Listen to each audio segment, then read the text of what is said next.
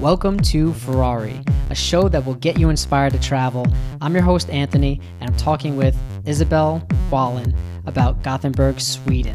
How you doing, Isabel? What's going on? I'm good. Yeah, I'm good, thanks. All right. So actually, first I'm going to start off with like a weird question that sounds super not ignorant, but well, let me just explain Okay. why. It's because Sweden. The first thing I think to my right, and I'm sure like a lot of people have no idea about the country, and I'm from the U.S., so I recently got a home, and I'm trying to furnish it. So the first thing I go to is IKEA, and I get like it's so silly, right? And I get the uh, Of the veggie the veggie or the meatballs, right? And it's like Yeah. that's my only taste that I've ever had of Sweden. So I'm hoping you could school Oh, me a lot. Um, have you had these balls? Obviously, you had way better ones.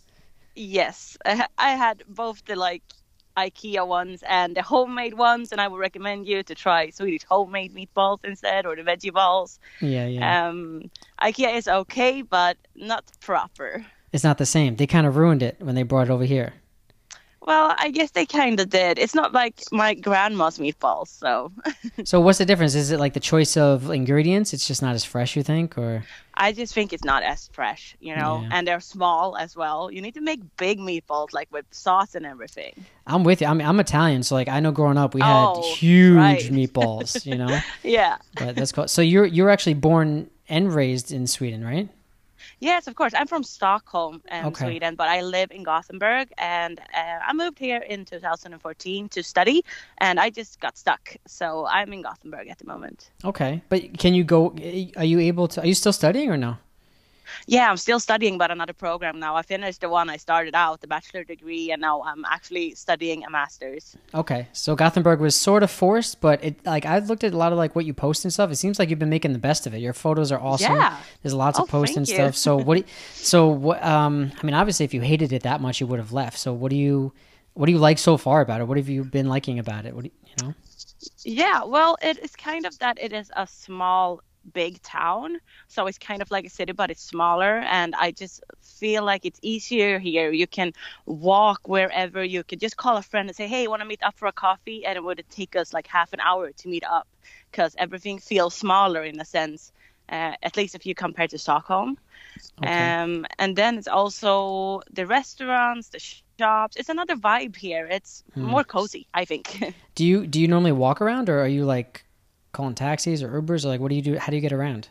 that's the thing like we don't even i don't even know yeah there is uber but we don't use it like i walk or i take the tram Oh wow. Um, Okay. yeah so uh, maybe after a night out i would take an uber but that's like not very often at all Yeah. Now the city, so it's like you call, you call it a city. It's like it's along the coast, right? It's like rivers. Yeah. And, yeah. So yeah Um, what's the weather like over there generally? well that's the thing though it's a bit windy all the time and it's usually raining more um, because it's by the coastline and Yeah. uh, but i get you get used to it you know so it's Well- okay Are um like are people normally? Because I was like, you know, I like Google some pictures and stuff, and I didn't see like like beaches didn't really come up. Is like beaches like not Uh-huh. No. a thing?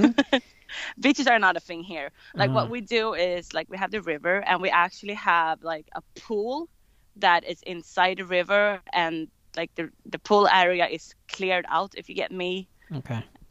Yeah, so beaches not so much, at least not in the city center. If you take the tram for about half an hour, you can do like coastline beaches and that's okay. Like like cliffs, hang out by the cliffs. I see a lot of. Uh, so I guess what's more popular is like I see um you know pictures of like people navigating with boats and stuff. Is that like something Uh-huh. people like to do? Like through the Yeah. canals and stuff. Is that popular? Yeah. Yeah. Yeah, it's, it's really a marina town. It's a harbor town. So uh, Gothenburg go way back in Swedish marina. We did loads of big uh, ships earlier on. Um, so that's basically what Gothenburg is known for in Sweden. Mm. Is our uh, old ha- harbors. Oh, okay. What about the what Yeah. about like the parks and stuff? Like there's a lot of outdoor stuff too, right? So Yeah, yeah, we're better with parks, and we do have Slottsskogen, which is a huge park. Um, where mostly students meet up in the summertime. There's loads of activities. There's lots of festivals as well uh, in Slottsskogen.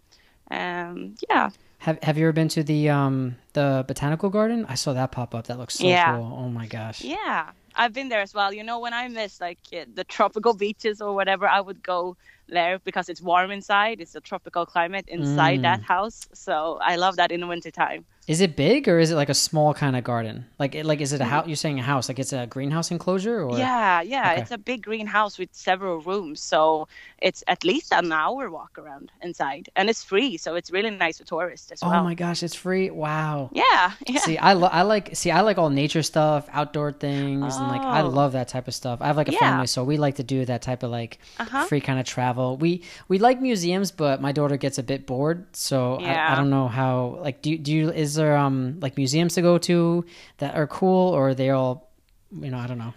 Yeah. Well, um, if you like like a mix of a museum and uh, the one botanic botanical garden, um, there is a place called Universeum, which is basically a mix of them both. So you have like this rainforest kind of area, but there's also places you can go and try different stuff that are futuristic stuff as well. Um, so that's for the kids actually. Um, so that's really good. I also saw um.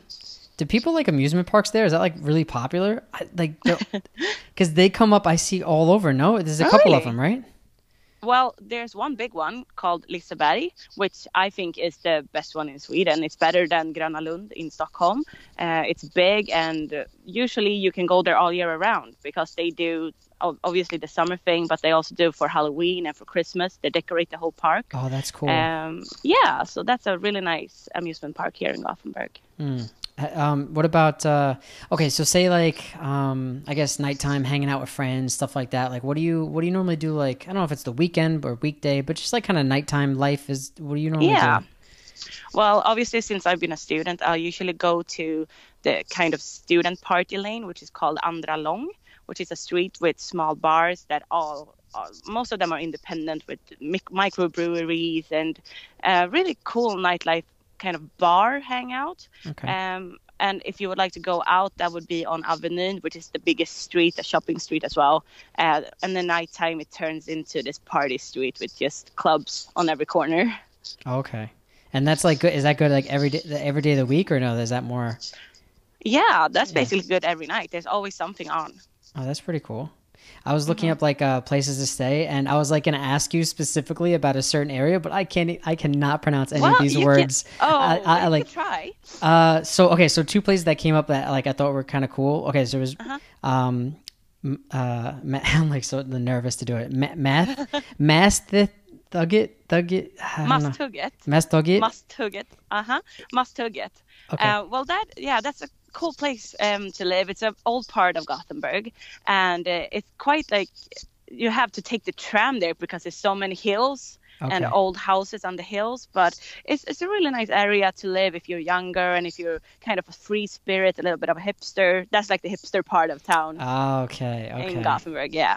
I typed. I just typed in like vegetarian restaurants, and then like a bunch of Oh, yeah. Mm-hmm. them came up over there, and I was like, oh, I wonder what's over there. I have to ask you about that. That's kind of yeah, Majorna Masthugget. That's the kind of place, uh, yeah, for vegetarians. Okay. Of course. Wow. Okay. So what? Okay. So let's talk. Um, you don't have to talk about vegetarian food, but like any food that you like that someone else should like definitely at least try once if they're. Oh, gonna- yeah. Besides the meatballs, so because I see you post a lot of food pictures too. So let's see. Let's hear it. Yeah. Well, I love brunch, so I have loads of brunch places in Gothenburg. I just posted a blog post about a place called Le GBG, and it's really good. It's smoothie bowls. It's kind of the Bali thing, but brought to Gothenburg. Okay. um, which is really nice. And uh, we also have a lot of different kind of American brunches. We have a place called Egg and Milk, which is really nice for American diners style, Mhm. uh, which is foreign to us then, I guess. um, and then we also have, let's see what else.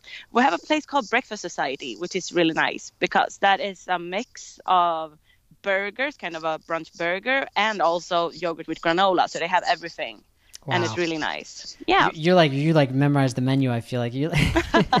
I blog about it so often, so No, I know cool. them by now.